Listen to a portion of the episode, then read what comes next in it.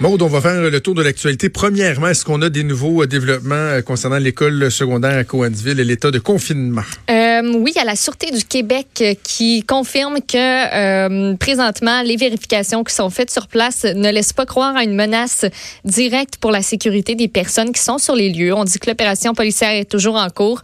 Euh, de ce que je peux voir, tout le monde est encore euh, barricadé euh, présentement, là, mais euh, j'imagine qu'on va qu'on va lever ça si, selon ce tweet-là, en fait, qui a été fait par la Sûreté du Québec, là, ça, ça augure quand même bien, mais toujours pas de détails sur qu'est-ce qui a mené à ce confinement-là. Il y a deux élèves qui ont été interpellés, dont un qui est à l'extérieur du périmètre de l'école. Hey, je, je fais une parenthèse parce que Oui. je, je regarde la photo de Philippe Couillard qui est devant moi. Je fais une parenthèse avant qu'on parle des Oui. Lavalin. Il y, a, il y a une auditrice qui était vraiment pas contente de, de ce que j'ai dit sur Jean Charest en ouverture d'émission. Non, non. Qui a, ça- qui a appelé, ça, ça démontre que, quand je disais, il y en a que c'est viscéral, qui aiment pas Jean Charest. Je, je peux pas, moi, partager l'opinion de ces gens-là. Écoute, ça a été mon boss, là. Je, je peux pas dire, genre, Hey, je vous comprends de sais, Mais non, ça a été mon patron. J'ai un respect pour lui. Est-ce que, est-ce que il y a des questions qui ont été soulevées qui sont euh, importantes? Assurément. Tu sais, toute la, je, je prends juste un instant là-dessus, là. Toute la question du financement du PLQ, là. Pas personne qui peut nier qu'ils ils l'ont échappé au PLQ. Là. On l'a vu, là. Mm-hmm. Le financement sectoriel, la corruption, la collusion. Moi, ce que j'ai toujours dit, c'est que jusqu'à preuve du contraire, euh, personne n'a pu démontrer qu'en haut de la pyramide, il y avait une personne qui tirait ces ficelles-là et que c'était Jean Charest. Fait que, sur son implication directe, vous pouvez beau, vous aurez beau dire ce que vous voulez, la preuve, elle n'a pas été faite. Donc, tu à un moment donné, il faut, faut accepter ça aussi, là. Il y a des enquêtes qui sont en cours. Pour l'instant, ça n'a pas l'air de déboucher sur grand-chose. Donc, tu faut, aussi prendre les choses euh, comme elles le sont. Mais bref, il y a des gens qui, euh, qui font des boutons quand ils pensent euh, à Jean Charest. Euh, SNC Lavalin, Maude, hier, bon, on a appris qu'il euh, qu'il plaidait coupable, mais encore ce matin dans le journal, on apprend des choses qui sont un peu débiles sur les pratiques y avait. J'ai adoré lire cet article-là de Jean-François Cloutier ce matin. Euh, écoute, bon, premièrement, on va y aller, euh, on va y aller en ordre.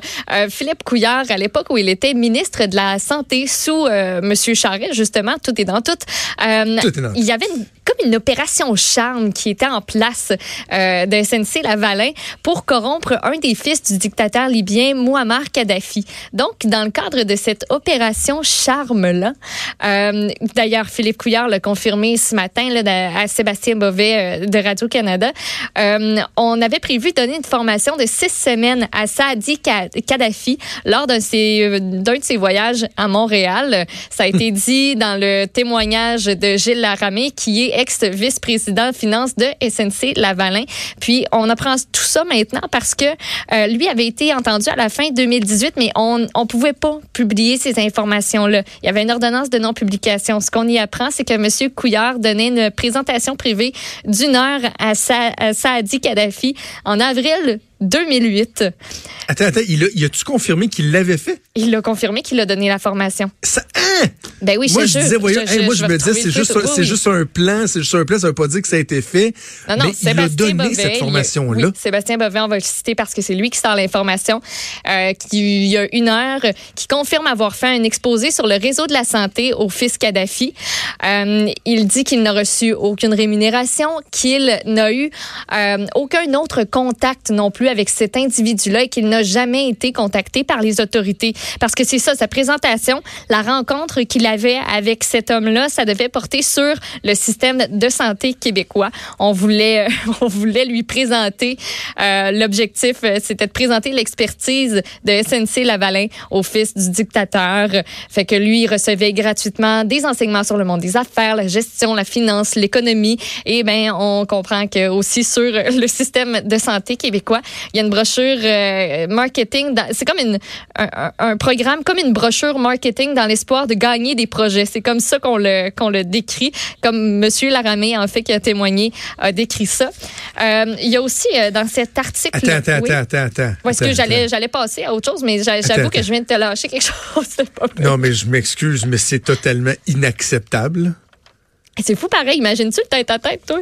Un fils de dictateur qui est en, en visite ici au Québec pour se faire former est capable d'avoir une rencontre avec le ministre de la Santé. Je crois, il était pas premier ministre à l'époque, là. Non, en mais avec le ministre de la Santé, hey, ouvre la porte, là, va dans la rue, puis demande à n'importe qui. Toi, là, t'as-tu réussi à rencontrer le ministre de la Santé? Toi, mettons que tu veux en apprendre sur le système de la santé, tu penses-tu que en deux, trois coups de téléphone, tu vas te ramasser à avoir le ministre de la Santé à toi tout seul pendant une heure? Pour ta formation, non, je penserais pas. C'est complètement inacceptable. Mais quel manque de jugement épouvantable.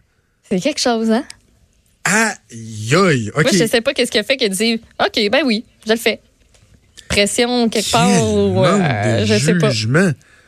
Wow. OK. sinon, qu'est-ce qu'on apprend d'autre dans ce merveilleux texte? Il y a des belles photos de très belles photos où on aperçoit hein? entre autres le PDG de SNC Lavalin à l'époque, Jacques Lamarre, le VP de SNC, Riyad Benaissa, et ben sont avec qui? Le dictateur libyen Muammar Kadhafi qui porte un très beau chapeau. Euh, il y a aussi euh, des, des, factures qu'on nous montre, des, des, photos dans le journal, parce qu'on a déposé plusieurs factures en, en, preuve, entre autres des factures des escortes qui ont été payées par SNC Lavalin pour le fils de Kadhafi. Oui, oui, on faisait ça. On a payé 3100 dollars à l'agence Carmen Fox and Friends pour la soirée du 6 mars 2008. Belle soirée qui restera aggravée dans sa mémoire, j'imagine. À l'occasion euh, d'un spectacle du rappeur 50 Cent. 50 Cent, oui, aussi, euh, SNC Lavalin a servi tout un festin dans une suite d'hôtels à Toronto.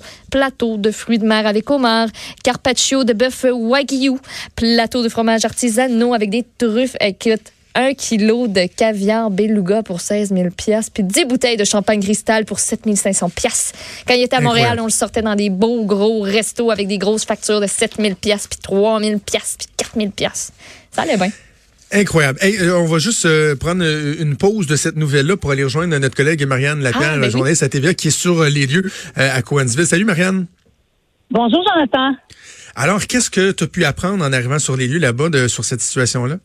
Oui, on est en direct euh, de l'école secondaire Massé-Vanier, en compagnie de parents là, près du périmètre qui sont encore très inquiets, même si euh, les autorités, bon, de la commission scolaire, les autorités de l'école leur ont dit, euh, tous les élèves sont en sécurité. C'est le message également qui nous provient de la Sûreté du Québec, à savoir que tout le monde se porte bien. Par contre, c'est un confinement barricadé qui a toujours cours. On comprend que ce serait peut-être euh, vers la fin de tout ça, mais qui a toujours cours actuellement alors que les jeunes se trouvent dans les classes. Et on parle de pas mal de jeunes ici. C'est une école importante dans la région. Euh, plus de 1000 élèves donc euh, qui sont confinés dans les classes. On a barré la porte.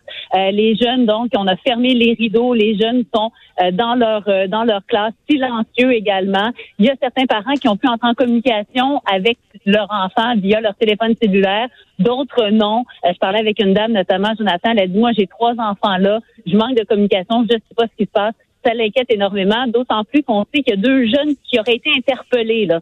Euh, c'est l'information que l'on a via la commission scolaire qui a parlé à la Sûreté du Québec. Je vous dirais que d'avoir l'information à ce moment-ci, c'est compliqué de la Sûreté du Québec. On comprend pourquoi. Donc, deux jeunes qui auraient été interpellés, dont un à l'extérieur du périmètre de l'enceinte comme tel euh, de la commission scolaire. Est-ce qu'ils étaient armés? On ne le sait pas. Euh, mais on nous dit que personne n'aurait été blessé. Ça, c'est l'important. C'est l'important pour les parents euh, que je côtoie depuis, depuis quelques minutes, depuis notre arrivée ici. mais donc, confinement, barricadé, importante opération majeure de la Sûreté du Québec ici à l'école secondaire Massé-Valley. OK, donc pour l'instant, sait pas, Marianne, si c'est parce qu'ils ont vu des, des traces de menaces sur Internet ou s'il y avait une menace ben réelle, physique à l'intérieur. Euh, ces informations-là n'ont pas été divulguées. Et là, je, je, je, je, tente de comprendre, tu dis qu'il rassure les gens, mais que le confinement a toujours lieu. C'est qu'on est en train de quoi? De, de, faire des dernières vérifications, être sûr que tout est euh, OK avant de lever le confinement?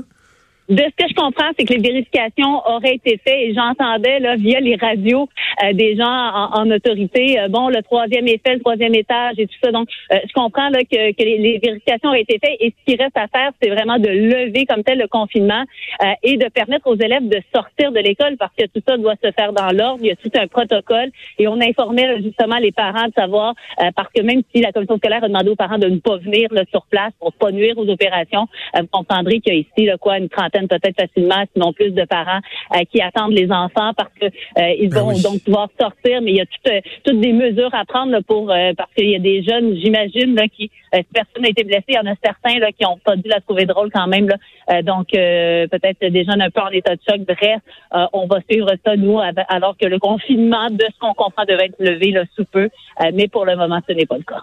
Assurément, pour on aura l'occasion de, de, de t'entendre à LCN en suivi de la nouvelle. Marianne Lapierre, merci beaucoup d'avoir temps de nous parler. Ça m'a fait plaisir. Au revoir. Merci. Hey, Maude, je, je me mets à la place de ces parents-là. Là. Ouais. Là, je comprends, ils sont rassurés, mais tu dois avoir hâte de voir le bout du nez de ton enfant Oui, sortir de l'école, comprends. faire une petite colle, puis de dire ouf que je suis content. Ouais, plus ça peur doit que être de, un que de stress mal. épouvantable. Un Mm. stress euh, épouvantable. On va continuer. Euh, nos nouvelles, deux, trois trucs encore dont, dont je voulais parler. Une nouvelle qui est tombée euh, cet avant-midi. Très, très, très surprenant. Ça concerne les publicités du Super Bowl. Il y avait une décision importante qui avait été rendue, il, y a, il me semble, ça fait une couple d'années de Oui, ça. oui, c'est en Et 2016. là, nouveau développement. Là. Parce que en 2016, tu sais, le CRTC, euh, c'était comme euh, ben pas battu avec euh, avec Bell Canada, mais on peut dire que oui. Euh, puis on avait décidé que dans le cas du Super Bowl, la pratique habituelle de remplacer les publicités américaines par des publicités canadiennes Oui. sur les chaînes américaines qui étaient disponibles au Canada, c'était pas dans l'intérêt public. Bell Canada a dit euh, c'est parce que cette décision-là, ça nous a coûté des millions de dollars de revenus. Euh, donc, le diffuseur, la NFL, ont fait appel. La Cour d'appel fédérale a rejeté la contestation. On disait que, que, en fait, on a rejeté la contestation tout simplement. Puis là, la Cour suprême vient d'annuler la décision qui permettait aux téléspectateurs de voir les publicités américaines qui sont super attendues lors de la diffusion du oui. Super Bowl. Euh, donc, euh, écoute. Pourquoi, je ne saurais te dire? On dit que cette pratique-là faisait en sorte euh, que... les- non, je sais même pas. Écoute, je- je- j'essaie de trouver dans la- dans l'article, mais j'ai pas de j'ai pas plus de détails que ça. Ils sont peut-être juste plates. Ils sont Ben juste vraiment plates. Probablement que. Bell Canada a dû réussir à prouver que ça faisait perdre des millions justement de dollars en revenus, puis que ben écoute, on avait une licence exclusive avec la NFL pour diffuser le Super Bowl, puis on a vendu ce temps-là, puis bref, ils ont dû réussir à, OK, vraiment, à vraiment quelque poche. chose, mais c'est vraiment poche. Tout le monde était content. là. Je me rappelle la première année où les publicités ont été diffusées. là. Les publicités américaines, on était contents, puis pas à peu près. Ça fait que là, il y en a une gang euh, qui vont être faux chez pas mal OK. certaines. Hey, L'autre histoire, je voulais absolument discuter, c'est cette histoire de don d'organes. là. Euh, Raconte-nous la, la nouvelle, puis je- il y a un point, un je... Ouais, ouais, vas-y, vas-y. Écoute, c'est Linda Bouchard qui est euh, qui est tout rest- qui tout récemment a perdu son conjoint Stéphane Brasseur est décédé le 8 décembre dernier euh, d'un anévrisme au cerveau. C'est arrivé très subitement. Elle elle dit moi je m'étais endormie devant la télévision, je me suis réveillée quand je l'ai entendu tomber au sol. Évidemment ben écoute a appelé le 911 puis cinq jours plus tard il est décédé. Il y a notamment son foie et ses reins qui ont été prélevés. Et cette dame-là dit que pour, euh, parce qu'on avait consenti au don d'organes, et elle dit que pour euh, faire son deuil, elle aimerait en savoir davantage sur ceux qui ont reçu les organes de son défunt conjoint. Elle a lancé un appel premièrement sur les réseaux sociaux. Elle, disait, je crois au miracle. Si vous pensez connaître la personne qui a reçu le don, j'aimerais vraiment pouvoir savoir. Ce serait le plus beau cadeau pour aider à passer à travers de mon deuil. En quelques heures, elle a pu retrouver les proches d'un homme qui a reçu un foie la même journée que le décès de son Stéphane dans un autre hôpital de Montréal. Selon elle, l'autre famille veut lui parler. Malgré tout, Transplant Québec refuse de confirmer ou d'infirmer si vraiment cette personne-là a reçu ses organes, si c'est la bonne personne.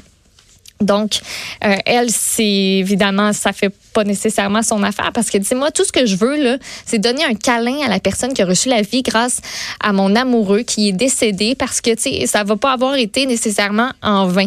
Ça va avoir permis à quelqu'un d'avoir euh, gagné des, des années de qualité. Euh, elle dit que les règles de confidentialité devraient être plus souples, que ça pourrait encourager des familles à faire des dons d'organes. Euh, puis euh, Transplant Québec est pas de cet avis-là parce qu'on dit euh, que c'est pas facile pour tout le monde, puis c'est pas tout le monde qui a envie que ça se passe comme ça, de rencontrer le autant pour le receveur que pour la personne qui a perdu un proche qui a donné ses organes. On dit qu'on veut éviter un bouleversement émotif ou une situation qui tourne mal, c'est l'argument de Transplant Québec. C'est un sujet super sensible, puis ce genre de rencontre-là doit nécessiter selon eux de l'encadrement, de la préparation. Puis Transplant Québec, présentement, a pas les ressources pour assurer ce suivi-là. Parce que, tu sais, après une greffe, le risque de rejet de l'organe, il est présent. Puis il y a aussi le fait que le, receveur, il doit accepter que euh, se réconcilier avec le fait qu'il y a quelqu'un qui a dû mourir pour qu'eux survivent. Puis il y en a pour qui c'est un cheminement un petit peu plus difficile. Bref, tout le monde gère cette affaire-là différemment. Il y en a qui veulent rencontrer la personne, il y en a qui veulent pas on veut éviter aussi que peut-être le proche de la personne qui est décédée rencontre le greffé puis qu'il ne s'attendait pas à une personne comme, comme ça. Donc, euh, voilà. Je trouve, euh, il y a sans, euh, on peut pas faire abstraction de la douleur de cette femme-là qui vient de perdre son conjoint, mais il y a quelque chose de malsain, je trouve là-dedans. J'ai un malaise par rapport à cette démarche-là. Ben, Parce que, ben, à la limite, montre que quelqu'un, c'est ça, mais à la limite que quelqu'un veut rencontrer, si l'autre le veut, ça peut arriver. Je pense que oui, ça peut arriver, mm-hmm. mais il faut qu'il y ait une distance dans le temps. Oui, ben oui, c'est tellement est vraiment trop, on, est vraiment trop rapproché. Là. On est vraiment trop rapproché. La personne qui a été greffée est peut-être encore à l'hôpital.